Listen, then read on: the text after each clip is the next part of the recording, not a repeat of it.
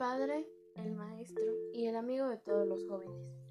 Juan Bosco, primero que nada, ¿estás preparado para mis, contestar mis preguntas? Sí, claro que sí, Alexa.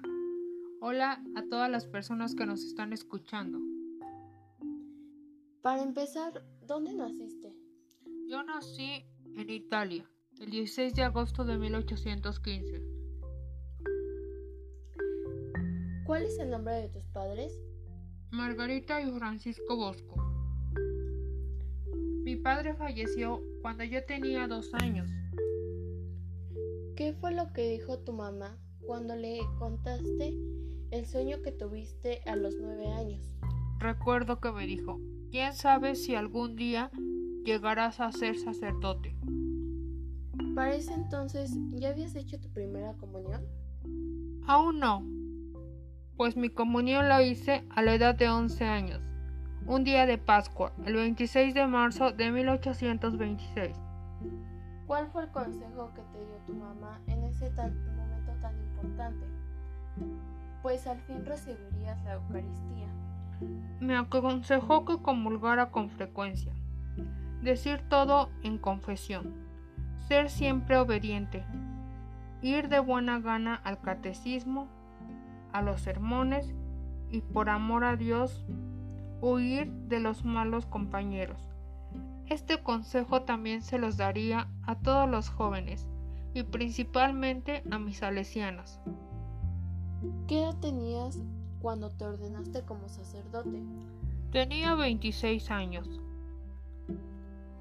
¿Cuántos años estuviste en tu formación? Seis años. En tu formación como sacerdote, ¿cuál fue el modelo de santidad que elegiste? San Francisco de Sales y San Felipe Neri.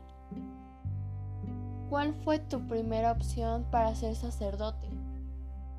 La Orden de los Franciscanos. ¿Crees que existen los jóvenes malos? No, claro que no hay jóvenes malos. Hay jóvenes que no saben que pueden ser buenos y alguien tiene, tiene que decírselos y enseñarles. Para finalizar, si te encontraras en pleno 2021 con pandemia, ¿qué harías y qué nos recomendarías hacer? Primero que nada, mantener la calma y mantenerme en oración pidiendo por todas las personas que se encuentran en un hospital y por su familia y aconsejarle a todas las personas que están en casa que hicieran lo mismo. Orar pues es la mejor manera de acercarnos a Dios.